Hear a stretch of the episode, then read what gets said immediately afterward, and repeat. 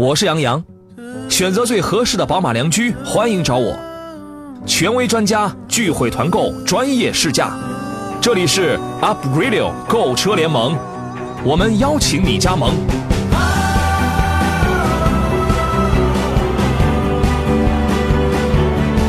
FM 一零一点一，Up Radio。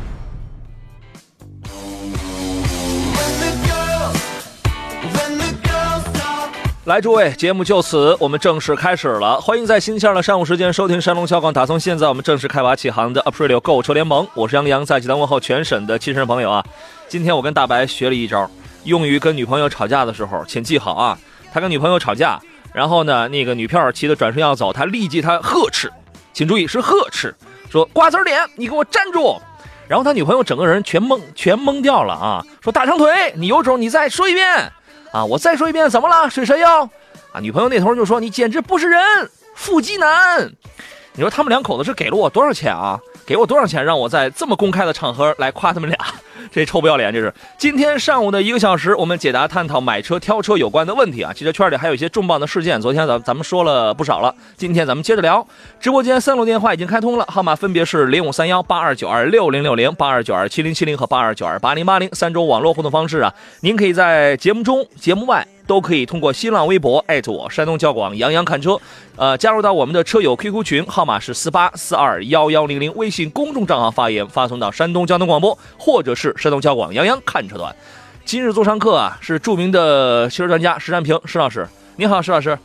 哎，杨好，各位车友好。石老师是腹肌男啊，一块腹肌，嗯，就说这个腹内特别饥饿，很能吃，腹肌男。我呢是水蛇腰。你信吗？好吧，你信吗？我信。嗨，谁还没见过这千年的水蛇呀？是吧？这个很粗啊，很壮啊，水这个水蛇腰。今天开这个今天开工呢，我们先从昨天的两个遗留问题，咱们先开始啊。疯狂的，哎，一说这个，我还看见刚才有人特别早早装小伙说让开让开，让我先来。杨仔你好，请评价一下大通的 D 九零九月份要上市了，值不值得期待？今天的。正式的第一个问题算你的好不好？第二个问题算冯小平的。他说：“杨仔，今天的骑士能赢吗？”第二第二个问题算你的。但是这个昨天人咱们有两个遗留问题，一个是疯狂的小洋车问的，他说：“请评价一下林肯的 MKZ，美式豪华中级轿车。我曾经认为这是呃在内饰在颜值设计上是林肯家里最漂亮的一款车，即便是 Continental 也没有它在内饰方面设计的更加的漂亮了啊！您对于这个车怎么评价呢，石老师？”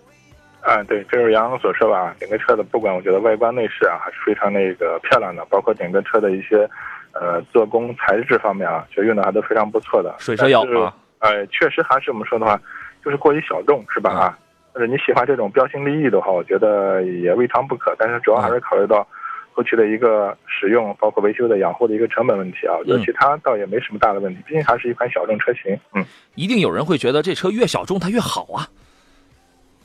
对，有这样的有这样的朋友啊。对，这车反正空间是绝对够用。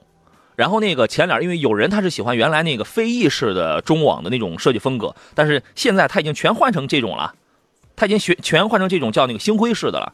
我倒觉得也挺漂亮。然后动力呢，同样是因为。呃，有很多人会拿它跟那个谁，跟那个宝马呀、奔驰的 2.0T 来做一个对比。实际上，它的这个 2.0T 的这个，你拿高功率来讲的话，253匹、380、380牛米的这个扭矩峰值完全够用。而且这个美式的底盘调教非常厚重，你属于那种你越开越有信心，越开越有越有信心的那种动力，其实是不输于宝马。然后在配置方面，它这个这个这个这个尤其还跟随那个什么，就是自动可调悬挂。自动这个自动可调悬挂系统，呃，当时有一个说法说，这个 CCD 可以在两毫秒以内可以读取多少组这个路况反馈的这种数据来动态调节悬挂，所以我觉得科技范儿在这个车上应该不是问题。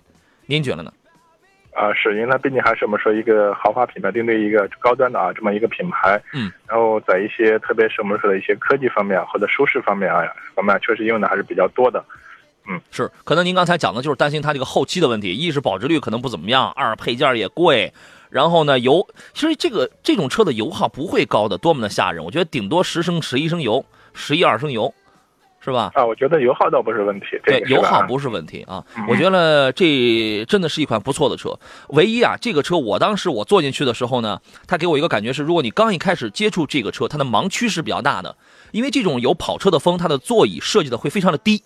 然后呢，再加上它那个车前头，它是它是它是比较长的，所以你刚一坐进去的时候，你会觉得盲区比较大，你需要去适应一下。当然话说回来，其实很多车都是这样啊。呃，推荐我的个神，他说这个淄博现在我听着这个信号不是很好啊。行，那您受累啊，你多换换看看其他有网络的一些方式，你可以调整一下。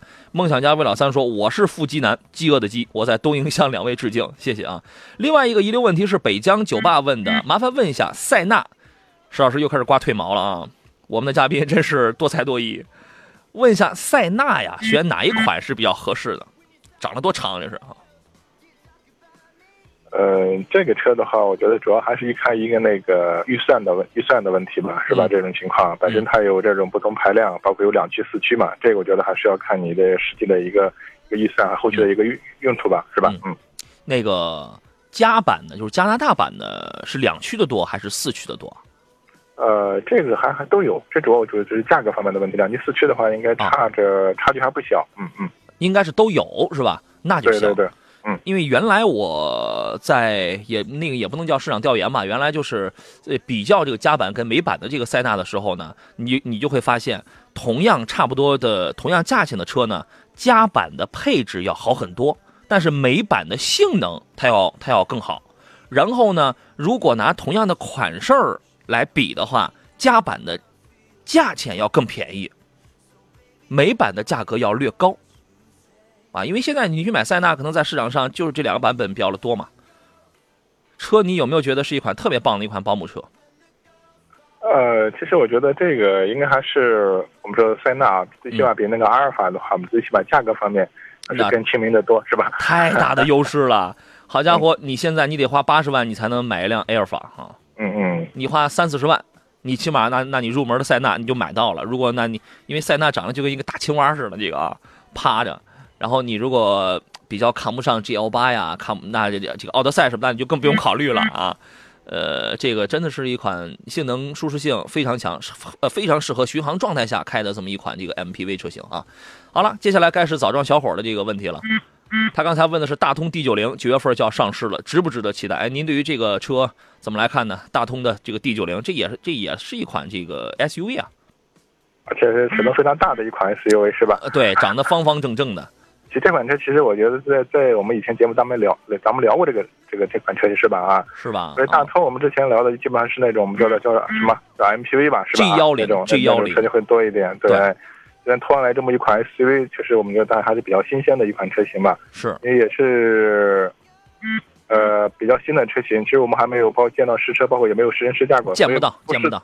不是特别好去评价，是吧？只能说是关注。对后期有机会，我觉得还是要去具体啊去试试一下啊对，最好。去年的北京车展上，当时他摆的是一台概念车，它这个概念车呀，从那个前脸呢，从中网上看呢像现代，从那个雾灯那个它有一个跟蝎子钩一样，就是那种设计上呢像 DS，然后呢，你从侧面上看呢，这个反正就是它就是方方正正的，你也可以说它像揽胜啊，或者像什么别的东西。它是一款尺寸比较比较呃比较大的那么一个车，中大型的。然后座椅组合呢，它是七个座，然后两点零 T 配一套六 AT。你现在谁都不好说这个车是怎么样的，值不值得期待呢？反正就是下个月的事儿，等着吧。最后一个问题是风小平问的，他说这个今天骑士能赢吗？我我临上来之前我还看了一会儿呢啊，哈哈哈，哎呀，悬悬。我们来听听莱芜常先生他的提问是什么？你好，常先生，呃，你好，我想你好，你好，请讲。呃，我想买一台那个呃七座的 SUV，嗯，呃，那个那个看了一个那个丰田汉兰达，还有那个叫叫福特福特什么？锐界、锐锐锐界，还有一个那个呃国产那个叫什么？那个哈弗、呃不是那个长安。挺火的那个 GS 八是什么东西啊，传奇，传奇，嗯，啊？传奇传奇，嗯，我我比他们说那个汉兰达比较好，但是呃我想问一下那个哪个比较稳定，或者是家用的话，就是出毛病呃不经常坏，修车挺麻烦的。啊，他们不会问你问题，但是我会问你问题啊。这个想让我们回答你的问题，你得先回答我的问题啊。这个啊一，您买车的预算大概是多少钱？三十万左右吧。这么高啊，这么高你还考虑什么 GS 八呀？这是啊，就是三十万以内呃看着？看着挺漂亮的那车。那行，呃，三十万以内都都可以接受啊。然后第二个问题呢，第二个问题我想问点什么呢？嗯，你大概一年能跑几万公里？我要看看你的保养。哦，三万呃两万左右吧，反正就是两万左右。两万左右啊，正常。第啊第三个问题是，你会经常满载吗？因为都是七座嘛，对吧？呃，不会，因为还有家里还有一个宝马二系，那个那个那个那个旅行版的二系是吧？行，那石老师，我我想问的我基本都问完了。嗯。呃我突然对那个朋友的那那辆该你出手了宝马二系很感兴趣。哎，这是一个，这是一台豪车是吧？这个，哎呀，呃，是这样的啊，那个宝马那个那个宝马二系那个都是挺不错的，啊也也也没有什么抖动，我觉得。啊，你现在的是那个国产的还是进口的？你的车？国产的那个二系旅行版的那个。我跟你说，你们俩太无聊了，你们怎么又聊那个车去了？先进广告，回来之后怎么说？好了，我们继续回到节目当中，让我们冷静一下啊！从刚才的那个二系的 Active Toro 这个车身上，让我们还是回到刚才人家常先生选了那三款大型的车上啊。呃，我我想问的我都已经问完了，接下来该是石老师做出分析的时刻了。嗯，呃，我觉得这位朋友的需求，我觉得还是比较明确的。他的预算三十万左右，包括一年跑两万的话，就这几款车型，可能我综合会推荐一下这个汉兰达吧。这款车我觉得您说说，虽然没有什么太多的这种我们觉得张扬的个性方面，但整体我觉得中规中矩，稳定可靠性还是有的。嗯，就是长久的这个稳定可靠性啊。对对，嗯。常先生，您哪有问题您可以接着问。哪一个保值率比较高呢？这就是保值率比较高呢？你要说保值，目前来看的还是，还是汉兰达有优势。嗯，哦，那个油耗是不是二二点零 T 是吧？我看我试了一下，嗯，好像是都是动力也也行，就但是也比我肉是吧？应该够用。呃，比原来的二点七的要好一些是吧？呃，它是在起步阶段呢，它比较，它这个动力来的比较的早，因为你那个两点七的 V 六，你现在你再怀念它也没有了，哦，它肯定不如原来的 V 六平顺，它只不过是来的，你说它有激情啊，来的比较猛啊，来的比较突兀啊，你用这些词去形容它都是可以的。哦，就是这这个车的质量比较稳定，是吧？这这个安全性好像不如那个福特好，是吧？安全性啊，哎，来说说安全性，石老师。这个其实我们经常给大家在在做方面的这种叫做叫做探讨吧啊，就这个车的安全性的话，其实它是综合方方面面的啊。首先的话，我们这个车辆的一些这种结构设计啊，我们说到就一般就把它归类一些叫被动安全性，另外还有一些主动安全性。所以现在我们说的话就是防患于未然啊，这些配置，我觉得这个的话，两款车，呃，你可能我们的被动安全配置的话不会特别好去比较，嗯，但是在主动安全配置方面，我觉得你看一些，包括这像这些什么，呃。呃，车道偏离预警啊，包括自动这种刹车这些功能，我觉得还是对我们日后的安全会会有帮助。嗯，主动安全指的是撞上之前，被动安全指的是撞上之后。啊，这个美系美式车呀，确实有它敦实，呃，开起来比较给人信心的、整体感强的这种特点。这两个车呢，汉兰达除了在动力输出的调教上有点模想去模仿美式车的这种动力输出，其他整体开起来其实还是一个日系车的那种感觉。呃，从售后角度出发，汉兰达确实在成本方面它要占一些优势，但是呢，你也要接受，你拿三十万的两，你只要把两个车你摆在一块儿，你一比你就发现了，汉兰达的配置远远不如三十万的锐界的配置。然后呢，汉兰达现在还在加价，那你如果选择它的话，你就需要接受这两点，它不如锐界的地方，而锐界现在已经给出了大概有两万左右的优惠啊。啊，但是锐界太太粗糙了，我我看了这个这个不如汉兰达精细 OK，可以啊。啊。好，谢谢。可以那那就选选来啊，选那就选哈兰达吧。好，谢谢啊。可以，好嘞，再见。啊，好，再见啊。对，不同的人一定会有一些不一样的选择啊，这个这个无可厚非。幸福人生路给石老师做出了一个评价啊，他说你一定是把手机放在座子上，用耳机做连线的，来证明一下你自己。啊，没有，我还真是拿着手机来，可能手机应该是一些设置啊，一些一些问题，啊，进来就会会有提醒。人家说嘛，说你用一条毛巾垫上，震动声音就没有了。人家还有人说呢，小邹疯疯的说：“石老师，你这腿毛长得够快的啊！上个礼拜刚刮完，这周又开始刮了。你不能老是在我的节目时刻刮腿毛，石老师。啊，这个你抓紧时间帮我换个手机吧，好吧？我应该抓紧时间帮你换一个剃须刀，这个才是真的啊。那个来看一下其他朋友，各位各位遇到了挑车买车的问题，可以跟我们来探讨啊。那个疯狂小洋车说：“杨，你刚才说林肯的维修保养不方便，那和凯迪拉克 XTS 精英哪个会好？叉 TS 会不会停产？叉 TS 现在叉 TS 不会停产的，因为呃，因为你看啊，现在凯迪有 ATS-L，它抢占的是这个小型车市场吧？我们可以这样理解为，其实它也是个中级车。”但是你跟叉 T S 比，它它就还是小嘛。但是那你要再往上走的话，它如果停产的话，它就断档了，它就没有了。叉 T S 本身它就是原来那个赛威，呃，这个换代产品，它不可能断档的，对吧？这个车不会停产。但是叉 T S 精英现在应该价格也是在二十五六吧，也在二十五六的价格。哎呀，那我觉得你还不如买 M K Z 呢。嗯嗯，怎么了？又开始刮了啊？这是。啊，如果从这个目前来看的话，从售后这个方面角度来说呢，可能这个凯迪拉克的，包括四 S 店的这种试的数量会多一些，是吧？啊，这种情况啊。但是真要从科科技范儿、驾驶范儿你来讲的话，MKZ 除了空间不是那么的大之外，我觉得真的从潮流、从科技、从驾驶的灵活度上，它要领先于 XTS 的。嗯，对，我所有的话，确实是这样。一个是你去试驾一下，另外的话，你到底是看中什么啊，或者喜欢什么样的风格，是吧？嗯嗯。对，售后方不方便？你这玩意儿好像山东有好几家店呀，这个都有，离我们最近的济南有吧？然后那个淄博有吧？青岛也有吧？潍坊也有吧？其实没什么不方便的啊。信用人生路他提醒了我，他说汉兰达两点七应该应该是四缸吧，三点五升是 V 六。对对对，sorry 啊，我刚才这个可能是口误，两原来两点七的是这个四缸，三点五的是这个 V 六啊。呃，人人我行，他说杨你好，哈弗 H 九四驱七座舒适版，汽油的好还是柴油的好？柴油国内政策油品怎么样？我不打算纯越野，也就是走点烂路。新款内饰感觉比 Prado 高档太多了。呃，然后呢，配置高，这车稳定性、油耗、后期费用是怎么样的呢？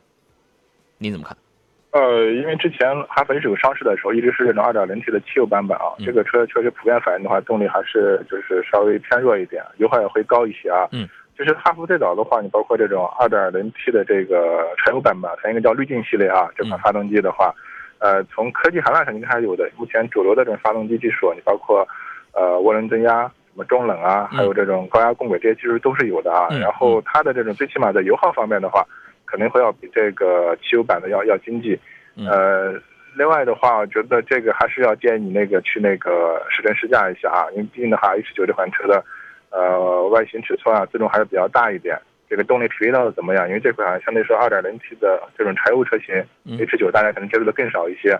呃，我觉得后期的话，另外的话，你说到一个这个环保的问题啊，环保的问题，因为现在基本上我觉得这种柴油车啊，呃，普遍的用这新的技术，这种环保短期内应该是不会出现问题。另外，可能唯一比较呃不方便的，可能冬季的，它是在我们北方的话，你可能需要换这种负二十号的柴油，是吧？啊，这个油品可能特别冬季的话，你可能稍微供应稍微少一点。嗯，其他的倒没有什么太大的问题。你包括柴油车的话，本身。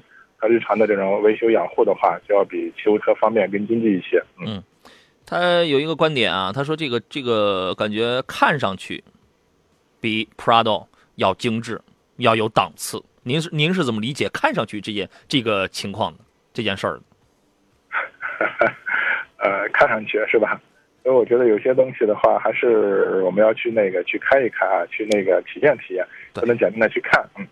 说实话，现在有一有一些四五万的车，这个看上去造的呀，比我们之前早些年买的二三十万的车都好，对吧？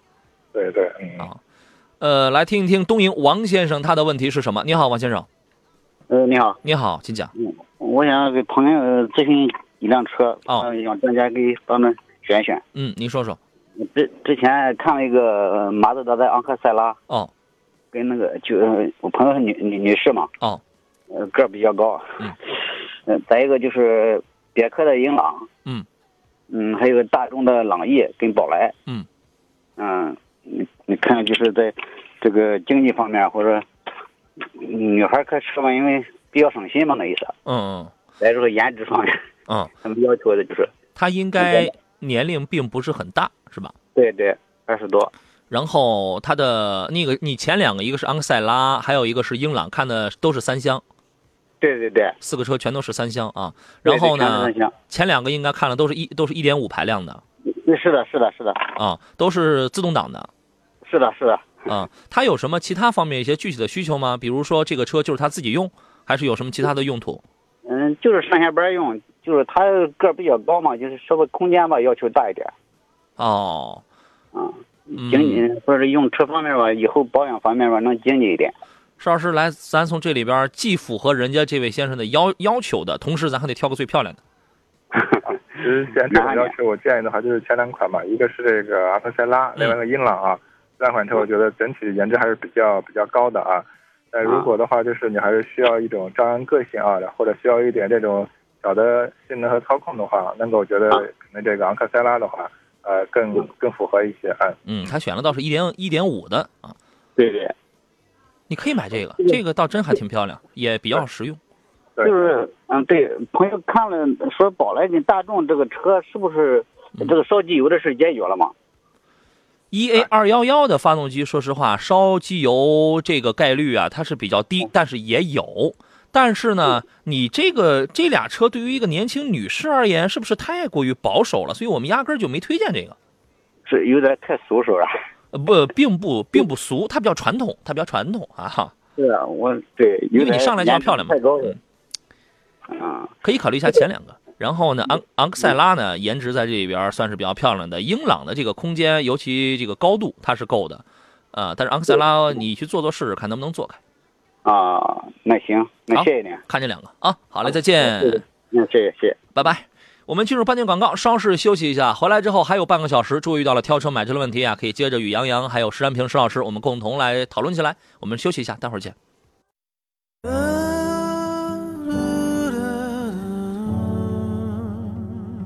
我是杨洋，选择最合适的宝马良驹，欢迎找我。权威专家聚会团购，专业试驾，这里是 Up Radio 购车联盟，我们邀请你加盟。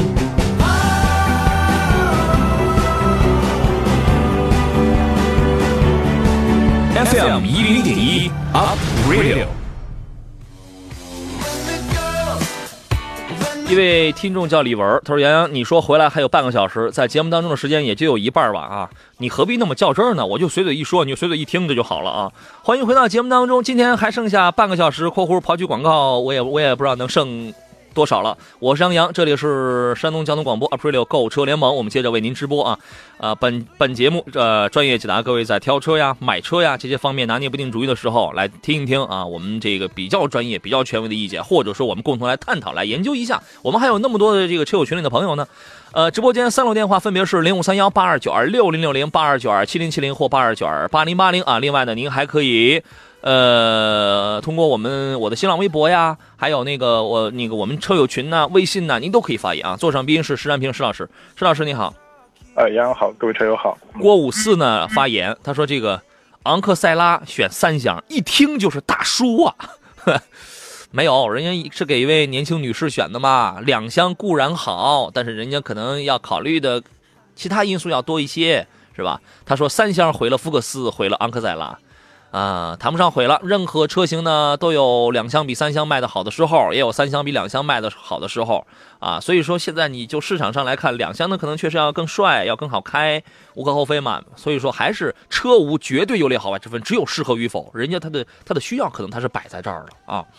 那个，来看看大家的问题。刚才咱俩有没有留下什么什么事儿啊？没有是吧？呃，应该没有啊。太好了，咱们就是这么痛快。辉腾的问题是：你好，雅阁2.0版本的发动机如何呀？与天籁与凯美瑞相比呢？您来分析一下。啊，雅阁的两点零的这个应该还是本田的地球梦啊系列这种这种发动机吧，我觉得整体的这个呃燃油经济性、可靠性的话应该还不错。因为早期的时候可能这个本田除了这个雅阁除了二点零还有二点四的，可能嗯二点四那个机器的一些那个那个才是真正的地球梦的直喷发动机，2.0的其实还是多点电喷。嗯嗯，那款车其实发动机的话，二点四的发动机，其实包括早期的话，可能一些对油品比较跳油之类的啊，是有些症状比较明显。二点零的相对来说，我觉得稳定可靠性还是不错的啊。嗯，然后如果反正都是两点零的车，然后现在价格也都差不多，都在十五左右，啊，嗯，这个呃，跟凯美瑞啊，跟天籁放在一块儿来比较一下，你的横向的这个对比分析会是怎么样的呢？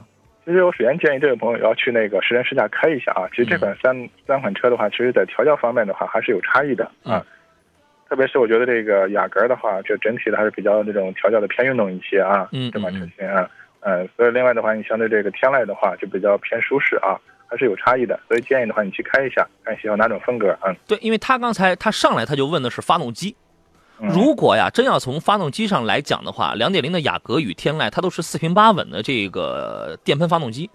嗯，真正好的技术都是在大排量上，你比如说雅阁的这个两点四，天籁的两点五。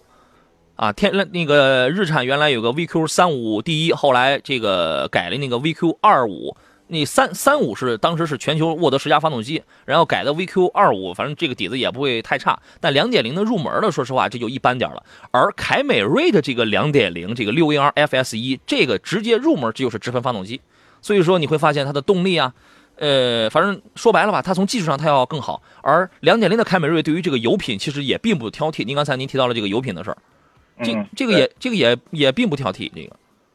呃，往往其实我们在用车过程中发现的话，这个车的这些所谓的技术先进性啊，嗯，和这个稳定性的话，可能应该还是成反比一些，会更接近一些这种情况这一块儿啊。嗯所以的话，主要还是你看重什么？你看重所谓的这种技术，啊看重所谓的稳定可靠，是吧？啊，嗯，直喷发动机技术很好，但在气门的背面也容易产生积碳，而且你还是洗不到的。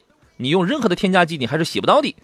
这个好好保养啊，这个可能确实就像您说的，它可能有利有弊这样的情况。但是还是各有各有利弊吧。嗯，对，但是如果真从发动机这个角度来出发的话，呃，我愿意选择凯美瑞，啊，刚才我我还特地我还把其实我其实我把这个问题我发到了我们那个车友群里边当嗯当然大家确实也有也有选凯美瑞的啊，这个也有选其他的啊。呃，我们来听听下一位的问题，就是烟台赵先生他的提问啊。你好，赵先生，嗯，我想问一下，就是说，这广告上打这个叉 T，这个那个叉 T 五啊，那个凯迪拉克叉 T 五啊，全车标配的流媒体后视镜，嗯怎么我们现在我现在在烟台店订的，要是带流媒体那个后视镜的话，嗯，要加装。这个是要加前两前两天一个听众我呃找我买，我帮他买的这个好像是赠送的。烟台要加钱的，那是你们经销商的事儿，这个你不能问我。不是，我这个标配啊，标配是什么意思？我我没有听明白，这个石老师打广告，包括电视上和你们你们这个交通广播打的广告，就是标配叉 T 五标配流媒流媒体后视镜。我们做的广告吗？对呀、我怎么没有印象？他说的是标配还是怎么着啊？标配那你这个你应该问问厂家呀，你应该问问他们厂家。你呀、你就这样，你打厂家四零零，你问问他这个这个事儿，他们那儿是怎么样的，然后你再看看是不是他们经销商故意想让你加钱，加价一般都是经销商的行为，你知道吗？哦。这是说我想问一下，就是叉 T 五和那个途昂啊，嗯，他俩你选哪个车比较好一点？预算大概都是四十以内，是吧？呃，四十以内，嗯嗯。四十以内四驱。呃，你想要点什么？想要点？你想追求一些什么样的诉求啊？没什么大追求，别我我现在感觉就是途昂有点大了。哦，这个之前确实有听众反映过，途昂大确实好，但是出自 PQ 三五的这个硬加长的这个平台，就是开就是开起来有一些拖沓。我到现在我还没有开过啊。呃，对于这个事儿，石老师您您怎么看？我们听听石老师的意见，好不？好好了好了，这两款车我觉得还是不管是从外观方面的差距还是比较大的。首先，如果你选这种大空间的话，那肯定是同样有优势了啊。呃，刚才杨洋也说了，可能这款车由于它的平台的关系，呃，强调一个大，所以这种驾乘，嗯、驾驭感受方面可能会差一点啊。呃，相对说这个叉 T 五的话，它的 2.0T 的这种调教，包括整体的这种动力表现，还有这这驾控方面的话，肯定要比途昂呃感觉要好。所以这关键就是还是你买车的话，就是你要你的用途，嗯，另外的话就是你要看重哪些方面是吧？喜欢大空间啊，还是喜欢这种驾控感受啊，是吧？对所以这两款车我觉得风格还是呃呃差异比较明显的，嗯。哎，有人可能也不也不是很追求这个紧致好开那种感觉，有人可能我就是因为大空间对对他来说可能是刚性需求，他是奔着这个需求去的，人家可能他就会去选这个 Terrament 是吧？我觉我我觉得我看着它个动力有点小，啊，对那，么大的车，动力有点小，我就怕这个都那个，突然我没我没试驾过这个呃叉 T 叉 T 五我去开过，嗯，我开过它的动力很舒服了，嗯嗯嗯，一坐很舒服，我都不知道这个途昂呃怎么样。动力肯定是小，因为你那个价钱只能买到，因为你那个价钱只能买到两点零 T 的，它动力肯定是小嘛。其实我我我挺想建议你在这两个车里边啊，呃，只要你对空间不是什么硬性需要的话，你买你买叉 T 五，我我我挺赞同你这种做法的。但是有一点什么，这老我我有几个朋友说他这个叉 T 五这个启停技术有问题啊，什么什么技术有问题？启停机型启停技术启停啊，启停技术有问题，就是启停技术有问题那，那我不知道真的假的。那是它逻 那是逻辑设定的问题。宝宝马的启停一样，宝马的启停这个它是逻辑设定，宝马的、法国车的，就是像是雪铁龙啊、标标致这一类车的启停技术都有问题。呃，它都是逻辑方面的事儿。要么呢，就是它不能跟 Auto Hold 同时配备来这个进行进行使用；要么呢，就是它无法默认为你上次操作的那种状态。比如，比如说我我的开车习惯，我上车我就想把这个东西我想关掉，但是当你再次启动的时候，它又开了，它无法默认，除非你刷隐藏。要么呢，它就是呃吸的非常敏感，你刚想踩个刹车慢慢往前滑，你腾的一下你就熄了火了，然后腾的一下它又这个起了，反正都是这些事儿。它可以永久性关闭吗？可以怎么着？永久是关闭就不要这个系统，就不要这个这个功能了，能关闭掉了吗？这个我这个我没试过。没试过？对啊，这个你可以首先咨询 4S 店是吧？啊，这个啊，对，宝马车型通过刷隐藏是可以彻底关闭掉了。这个你问问他们凯迪的 4S 店，哦哦，好吧？好嘞，到这儿，好好，嘞。谢谢谢谢了啊。不客气，好嘞，再见啊！接广告。好了，诸位，我们继续回到节目当中。今天最后的十十多分钟吧，先插播一个活动：历时五十天的北汽新能源蔚蓝朗读者活动得到了全省各地上万名听众的积极参与。父亲节马上要来临了啊，不要忘记这个礼拜天是父亲节啊！你可能一定有很多话想跟爸爸说，请关注微信公众号“山东交通广播”，进入朗读者菜单栏，说出你最想跟爸爸说的话，我们将用心来聆听。关键你可以记录啊！山东交通广播与纯电动汽车领航者北汽新能源邀你一同用声音击穿岁月，默契分享活动详情，请拨打电话四零零六三六幺零幺幺啊。呃，回到大家的这些个提问上来，郭五四说：“媳妇儿刚听了杨哥你念我的信息，给乐的呀，谢谢杨哥帮我帮我加分啊。”那么接下来我们将用最后的十分钟，我跟石老师将来说说郭五四这位同学的坏话啊。来，请石老师先开始。稿子拿过来，稿子拿过来。稿子，这个节目压根就没稿子，手上哗啦哗啦响的这个这个全是广告，你知道吗？哎呀这没稿子我就说不出来啊。哎呀，所以，嗨，您说了就跟真事儿似的。您每回做节目手上就光拿一剃须刀了，光在那刮腿毛了，哪还有什么稿子呀？这个，哎呀，所以说呀，郭五四，你有的时候你该掏点钱的时候，该请我俩饮饮茶、吃吃饭的时候，你就不要吝啬，你你一定不要吝啬啊。呃，这是吃鱼只是鱼嘴说，网络收听一到关键时刻就给我掐了，挺烦人啊。那大哥，那你可得换一个 这个网络信号比较好点的地方啊。来看看其他朋友的一些问题。亮晶晶这位网友问的是途观 L 三三零豪华版怎么样啊？作为一款家庭用车啊，这是一点一点八 T 啊，换上了这个七档湿式，请注意七档湿式双离合的这么一个呃 MQB 的新车型啊。呃，您您那个怎么来分析这款车呢，石老师？啊，途观 L 的话，我觉得还是最和老款就是普通途观比较，还是在空间方面的话，啊，确实有了一个明显的一个一个增加吧。是。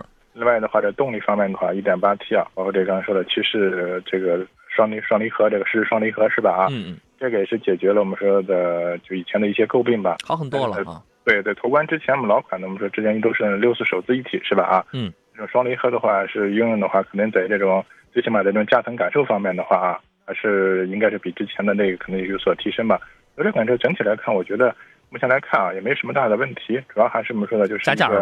哎，一个一个性价比的问题，你个人考虑是吧？嗯对，有的地方不加价，有嗯有的地方就还是不加的，但是车还车目前来看还是 OK 的啊嗯。出价权，这位网友说，一三年啊，他问了一个二手车，刚好石老师来了，咱们顺带着吧。一三年四月份宝来啊，现在跑了五万五千公里了，买的是标配银灰色，加装了真皮内饰，现在如果卖掉能值多少钱呢？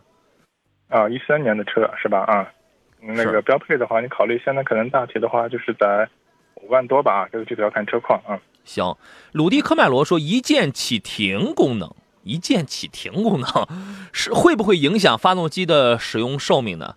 我记得原来我看过有一个数据啊，但一有那个好多年了，我这记不太清了。当时是说的是，呃呃，这个启停功能大概能经得起是一百万次吧，一百万次的工作吧。这个这个大呃大你这个所有朋友，大家如果对这个事儿有兴趣，咱们可以一块儿，咱们可以百度一下啊。我具体我记不清了，但当时印象当中可能说的是是一百万次。我当时我还算过，这样来计算的话，大大概啊一一辆车能开这个多少年？就目前来看，你觉得它会很严重的去影响发动机的使用寿命吗？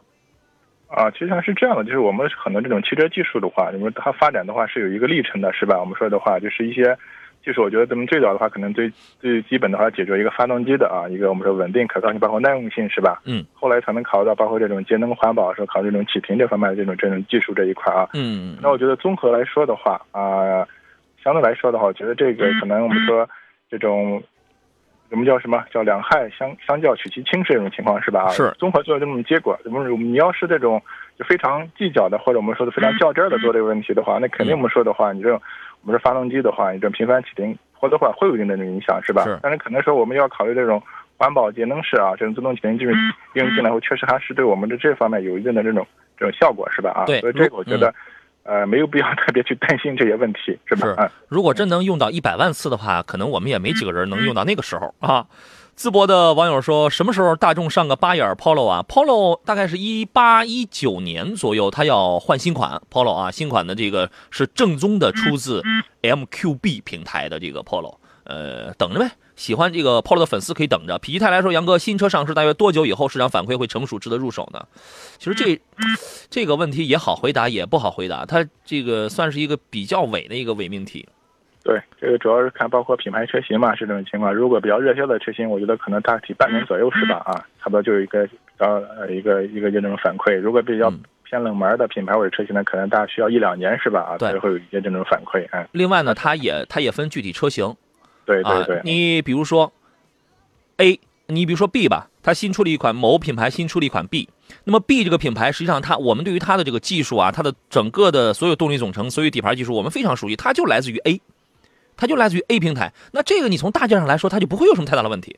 对吧？那假如说 B 是一款彻头彻尾的一款崭新的产品的话，那这个那你就需要观察，这个确实要具体问题具体分析的。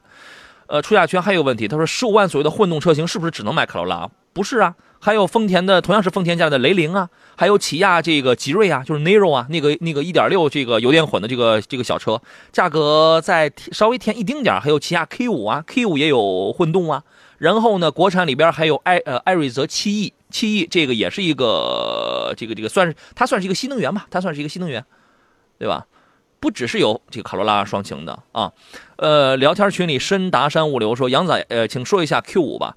我前两天我刚看了那个二零一八年呃奥迪的规划，在 Q 系列里边有 Q 八，还有 Q 四，还有 e-train 系列，但我唯独我就没有见到 Q 五。但之前有消息说 Q 五在最近是要有换代的，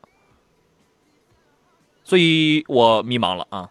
就现款的二零一七款的这个 Q 五，它是去年去年九月份左右吧，去年九月份左右刚刚上市的，呃，反正表现中规中矩。现在你要去买的话，它要是不优惠十万的话，那你不要买，你知道吧？呃，您对于这个车的评价是怎么样的呢？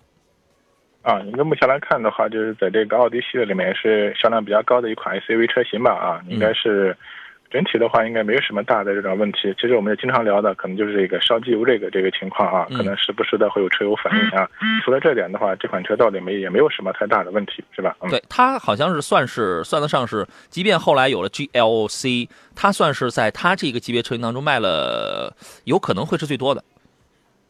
嗯，对对，销量确实一直还是不错啊。对，格格巫说：“杨你好，请问石老师，哈弗的魏油耗到底有多高啊？就刚出了那个 VV7 S 2.0T 的那个，真的是十五升以上吗？其实这样的车啊，正常情况下，因为它是两两点零 T，然后又配一个双离合，双离合本身的特点就是除了成本低之外，本身它就也要考虑这个平顺跟这个节能的问题。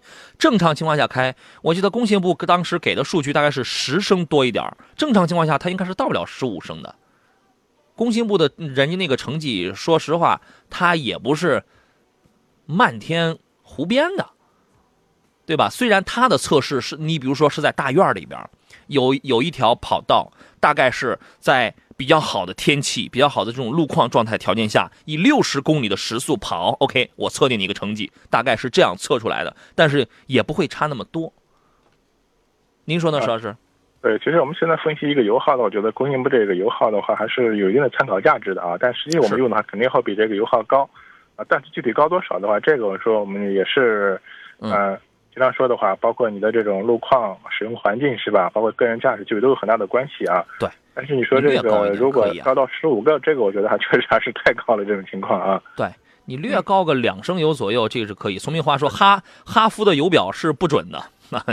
郭五四说：“哎呀，就是刚才您说人坏话那个郭五四，他说：哎呀哥，吓得我一身汗，差点追了尾，多可怕！勇士赢了。”有朋友给我们汇报了一下比分，勇士胜啦！哎呀，三旬老汉，三旬老汉回家了。